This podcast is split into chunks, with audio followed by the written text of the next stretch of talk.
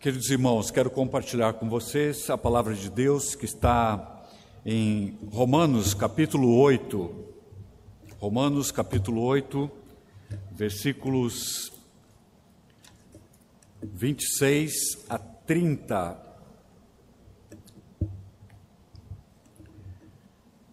Diz assim a palavra de Deus: a intercessão do Espírito Santo. Também o Espírito, semelhantemente, nos assiste em nossa fraqueza, porque não sabemos orar como convém, mas o mesmo Espírito intercede por nós sobremaneira, com gemidos inexprimíveis. E aquele que sonda os corações sabe qual é a mente do Espírito, porque, segundo a vontade de Deus, é quem ele intercede pelos santos. Sabemos que todas as coisas cooperam para o bem daqueles que amam a Deus, daqueles que são chamados segundo o seu propósito. Porquanto aos que de antemão conheceu, também os predestinou para que para serem conforme a imagem do seu filho, a fim de que ele seja o primogênito entre muitos irmãos e aos quais predestinou, a esses também chamou, e aos que chamou, a esse também justificou, e aos que justificou, a este também glorificou. Até aqui, palavra do Senhor. Nós temos esse tema tão precioso ó, e entendemos que a oração é, sem dúvida,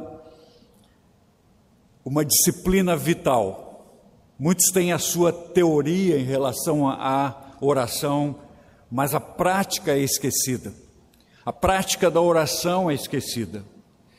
Há poucos que conseguem enveredar para os caminhos e permanecer neles e aprofundar-se. Juntamente com esses, é, poucos fazem isso, são os que trazem alguma coisa vinda do céu, a resposta de Deus às nossas orações, são aqueles ainda poucos que oram e buscam a mão de Deus sobre as vidas. Qual é o problema? O erro está na falta do ensino?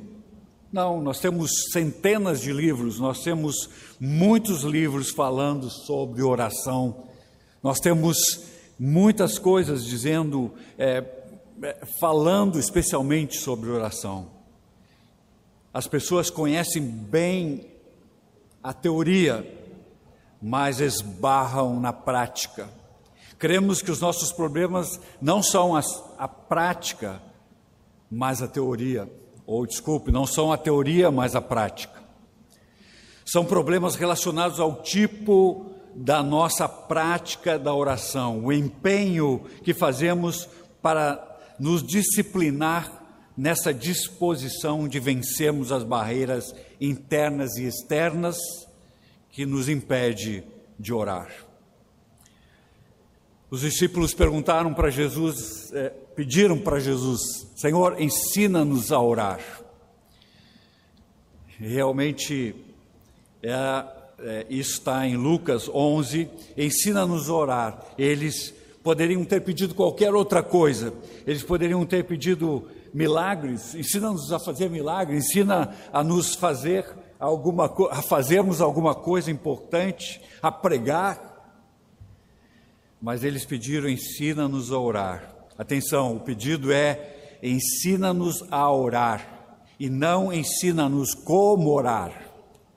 Quando Jesus ensinou a oração do Pai Nosso aos seus discípulos, eles não tinham, ele não tinha a intenção de apenas trazer um modelo de oração.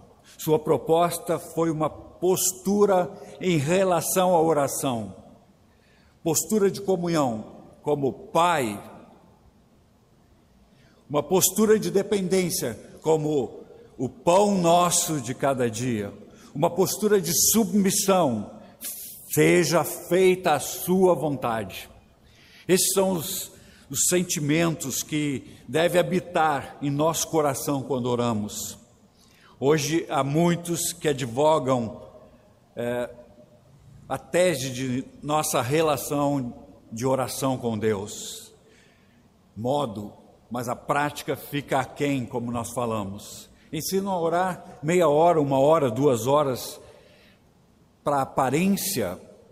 Não, nós precisamos ter prática, nós precisamos ter é, fundamentos onde nós possamos dobrar nossos joelhos e ter realmente uma relação com Deus.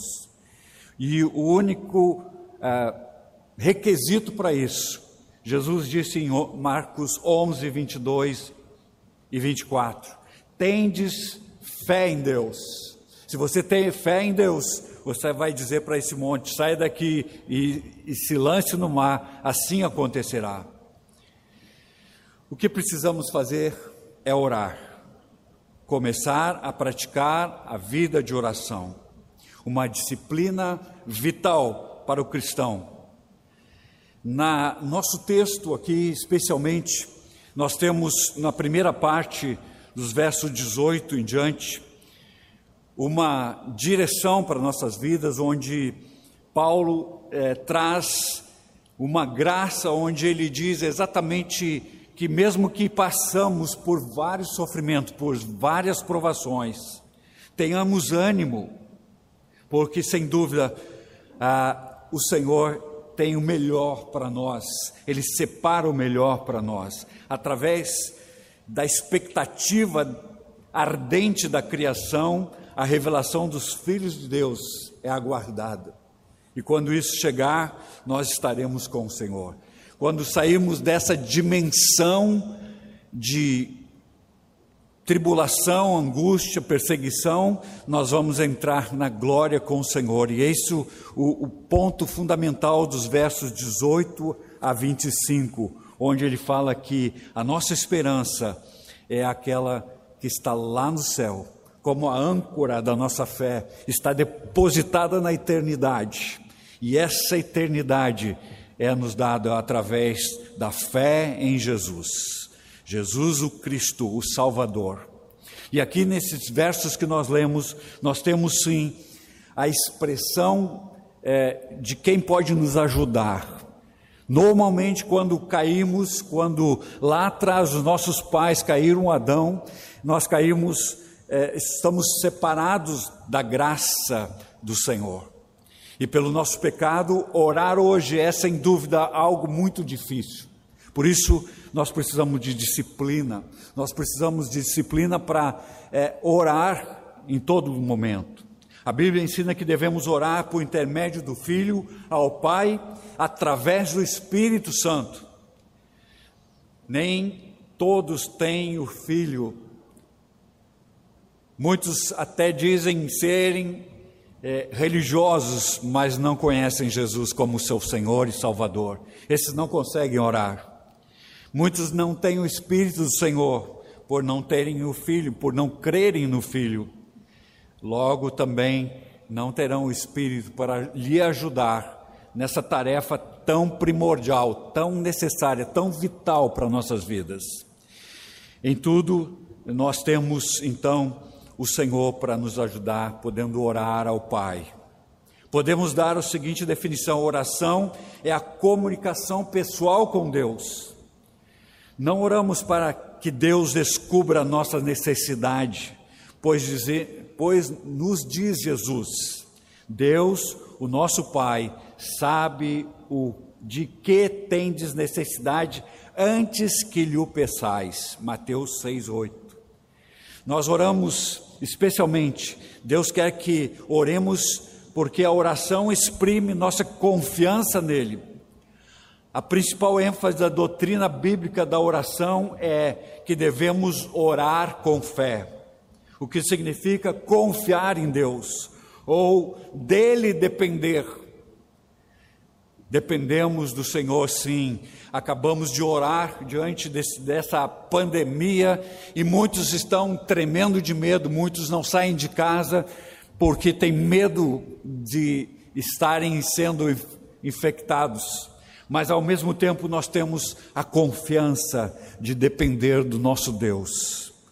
Deus, como nosso Criador, se deleita em ver que nós, seus filhos, nós confiamos nele, pois essa atitude de dependência ou confiança é a mais apropriada para a relação pai e filho.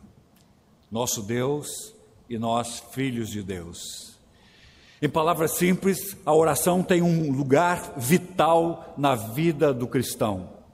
Ninguém pode se dizer cristão se não orar, se não tem essa prática, se não tem esse momento de comunhão com o Senhor, um momento de derramar o seu coração, de pedir ajuda, de interceder por aqueles que são seus, de colocar diante do Senhor a sua vida para que ela, é, para que Ele possa ver as nossas, as nossas angústias de dentro do nosso coração.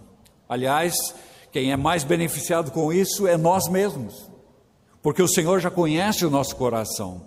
Quando nós depositamos a nossa é, tribulação, angústia diante do Senhor, nós extravasamos isso. A oração é uma disciplina vital para o cristão. Primeiro, porque a oração é difícil ser feita e principalmente ter motivos falsos. Ninguém chega diante de Deus com motivos errados para pedir. E aliás, nós temos uma dica muito grande em Tiago quando ele diz: Pedi e não recebeis, porque pedis mal. Pedi para gastar com os vossos deleites e prazeres.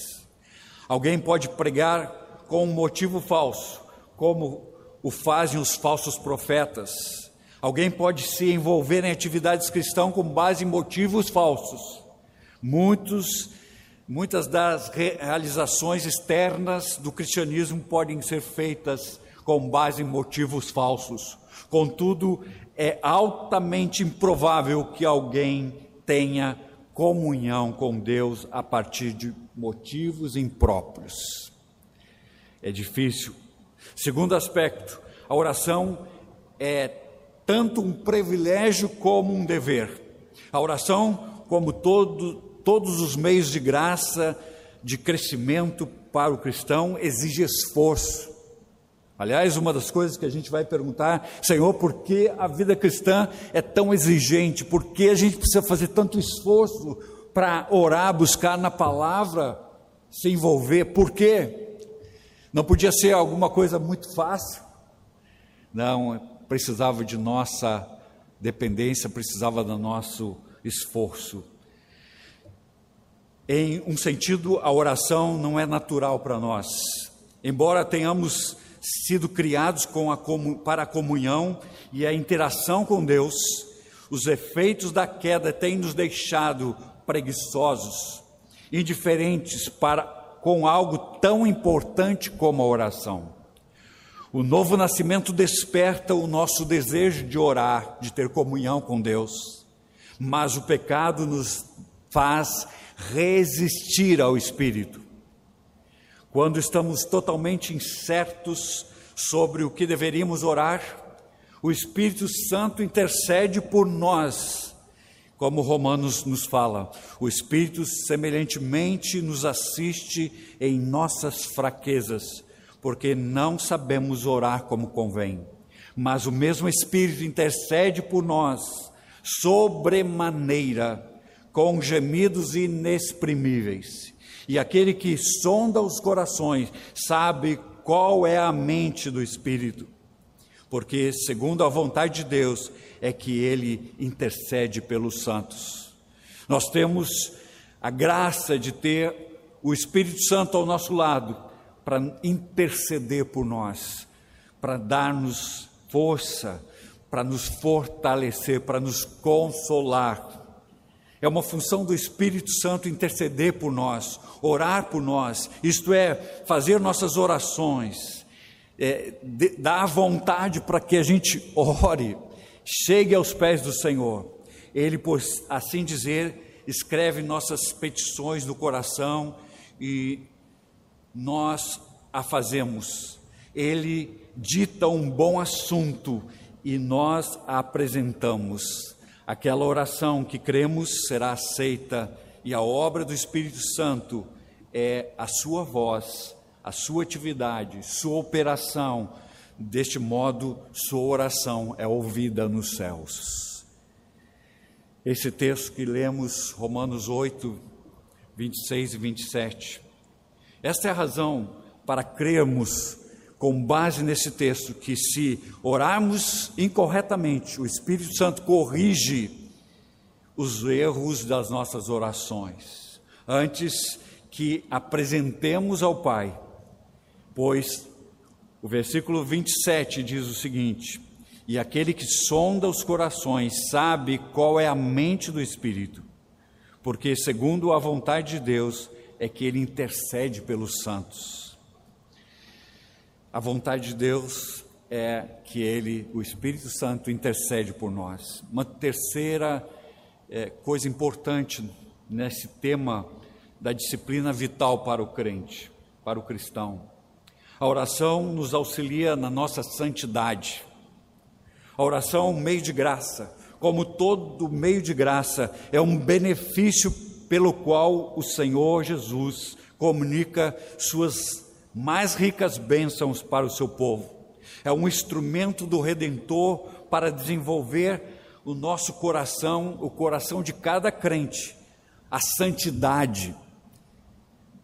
Olhando para Deus, o próprio, o próprio Isaías, quando descobriu que morava no meio de um povo impuro e habitava no meio de pessoas impuras, e ele mesmo era impuro, ele diz: Ai de mim, Senhor.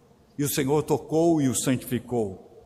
A santificação é, sem dúvida, um elemento importante e é onde, na oração, nós somos ah, despertados para sermos santos, igual aquele que nos chamou. E não só isso, desenvolver a nossa salvação. Não é que a gente precisa desenvolver, a salvação já está adquirida, nós já somos justificados em Cristo. Portanto, quando nós nos santificamos, quando nós ficamos à semelhança do varão perfeito, nós desenvolvemos a nossa salvação. Pelo uso correto do meio da graça, Cristo fortalece a fé do seu povo pactual através dos meios da graça, Deus concede força, paz, conforto, instrução, disciplina, orientação, alegria e tudo o que é necessário para a vida cristã. Quando examinamos a vida de grandes santos da igreja, vemos que eles eram grandes pessoas de oração. Eram pessoas de oração. Por exemplo, Lutero disse que orava regularmente uma hora por dia, exceto quando experimentava um dia muito atarefado. Nesse dia, ele orava por duas horas e depois ele orava por mais duas horas. Calvino, nosso grande João Calvino, a oração é o antídoto para todas as nossas aflições. Você está aflito?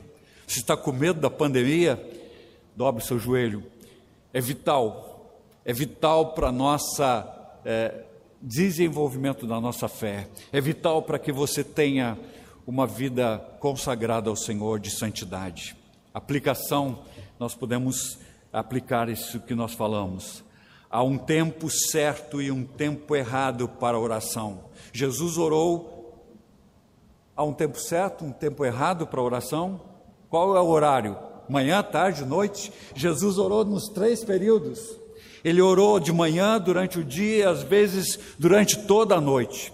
Há evidências de que ele tinha um tempo separado para a oração, mas considerando o seu relacionamento com Deus, ele sabia que ele não podia parar de orar, ele não podia deixar de orar, ele não podia deixar de ter comunhão com o Pai. Em Tessalonicenses 5,17, nós temos a grande máxima: orai sem cessar. Isso significa que devemos viver em um contínuo estado de comunhão com o Pai. A negligência da oração é uma das principais causas de estagnação da vida espiritual. Portanto, quando estagnamos, nós estamos em decadência, em declínio. Portanto, A oração é vital para a nossa vida cristã. Quero concluir. Orar não significa apenas dedicar é, de manhã ou à noite alguns minutos à oração, mas traduz que se aquilo que você faz, um encontro com o Pai, um encontro particular, uma fala particular com Deus, uma comunhão eterna com Deus. Mas traduz que encontrou uma nova existência. Aquele que está em Cristo é nova criatura. E quando oramos, nós fortalecemos essa nova criatura que Deus nos abençoe, que Deus derrame graça sobre as nossas vidas, em nome de Jesus.